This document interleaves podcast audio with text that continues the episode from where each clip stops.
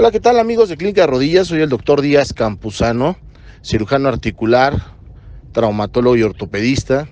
Médico también a la artroscopía y lesiones deportivas, ortopedia, pediatría, acetábulo y pelvis y por supuesto columna. En esta ocasión te traigo un tema muy interesante y además muy frecuente, sobre todo aquellos que practican deporte de impacto por deporte de impacto tenemos que entender el fútbol, el básquetbol, el voleibol, incluso fútbol americano. Y bueno, ¿qué mencionarte que estos deportes son un nicho importante de lesiones deportivas y tú lo sabes, ¿no? Desde fracturas, eh, lesiones capsuloligamentarias, etcétera. Pero en esta ocasión hablemos en específico del ligamento cruzado anterior.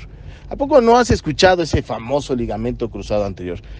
Fíjate que te voy a hablar un poco de su anatomía. Tiene dos haces. Es muy importante que sepas que su anatomía va de abajo hacia arriba, eh, de anterior hacia posterior y como te indico tiene dos haces que se acaban originando en diferentes lugares.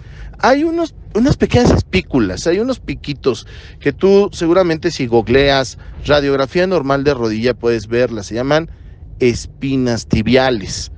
Estas espículas muchos te dicen, este, tu rodilla está lesionada, tienes eh, aquí unos picos que estos no, no deberían de estar, por favor. Son cuestiones anatómicas que todos tenemos y hoy vas a saber para qué sirven esos pequeños piquitos, esas espículas o espinas tibiales.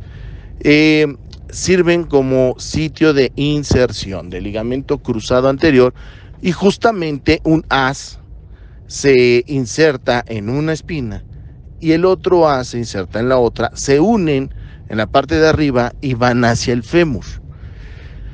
Pero bueno, esto es para que no te anden engañando por ahí, que te anden diciendo que esas espinas es algo patológico cuando todos tenemos las espinas tibiales, incluso en los libros de anatomía están totalmente descritos, ¿no?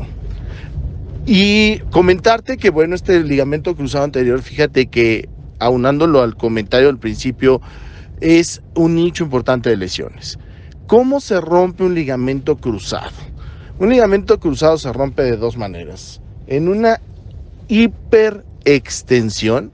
Eso quiere decir, imagínate que estás jugando fútbol, ¿no? Estás en la cancha, ya sabes, en el llanero, sin entrenar o entrenado como tú quieras, pero no falta el mal habido, el mala leche, ¿no? Como se dice coloquialmente, que va y te mete el patadón justo en la rodilla y, se te hace para atrás, ¿no? A eso me refiero con hiperextensión. Se te hace para atrás la rodilla y se rompe el ligamento cruzado anterior.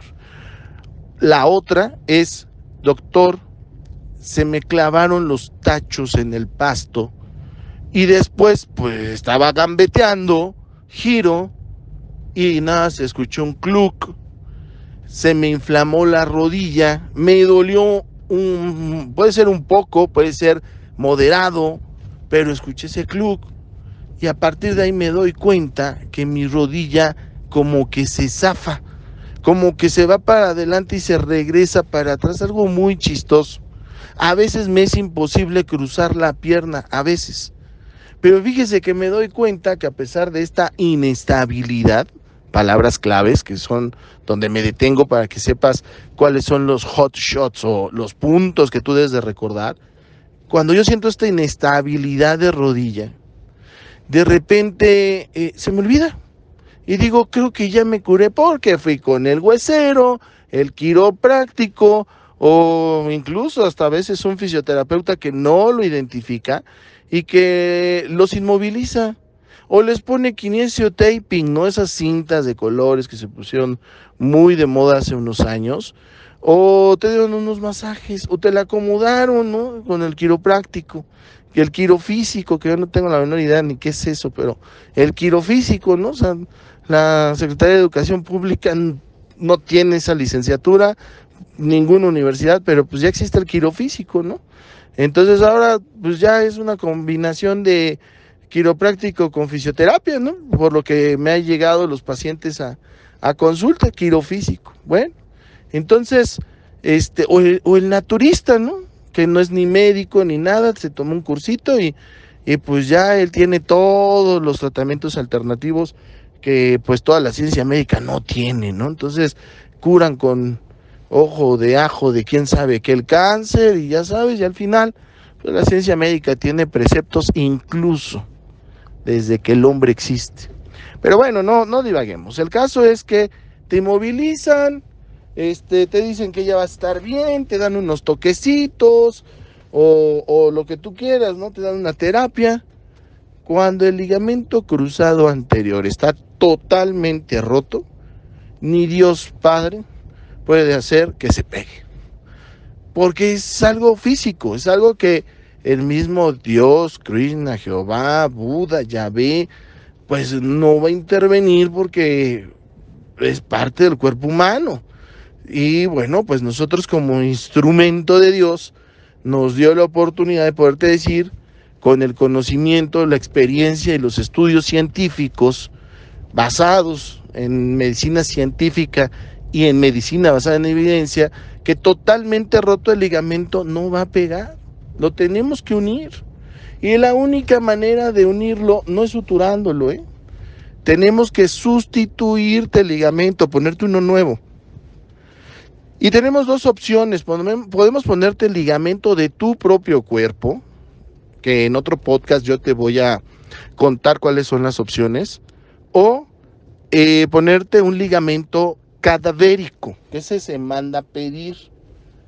Te voy a contar en otro podcast, es tema de otro podcast para que no se alargue este, qué beneficios tiene uno y otro, ¿no? O sea, ¿para qué uno y otro? ¿Por qué existe uno y otro? Etcétera. Pero bueno, en este te, te quería contar cómo se lastima tu ligamento cruzado anterior, qué opciones tenemos y sobre todo la sintomatología. Quiero acabar este podcast diciéndote que el ligamento cruzado anterior roto te permite correr, sí, como te lo estoy diciendo, te permite caminar, te permite incluso correr, te permite incluso jugar foot, básquetbol y claro, ya no tienes la misma confianza de antes.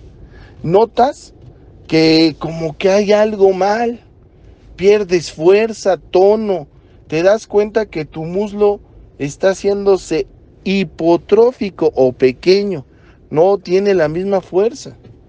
Te das cuenta que hay una inestabilidad porque en ciertos movimientos tu rodilla o no responde o como que se zafa y se regresa. Incluso algunos me llegan a decir, ¿qué crees que yo cada ocho días juego y cada ocho días se me inflama? Me pongo hielo y al segundo o tercer día, según las escrituras, otra vez estoy normal y vuelvo a jugar entre ocho días. Sí, síguele como vas.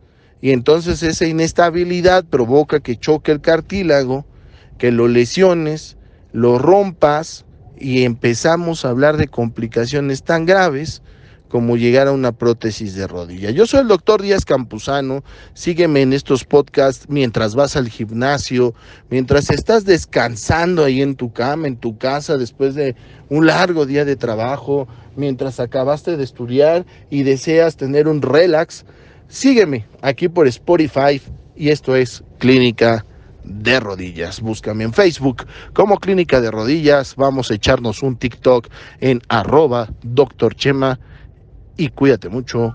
Adiós.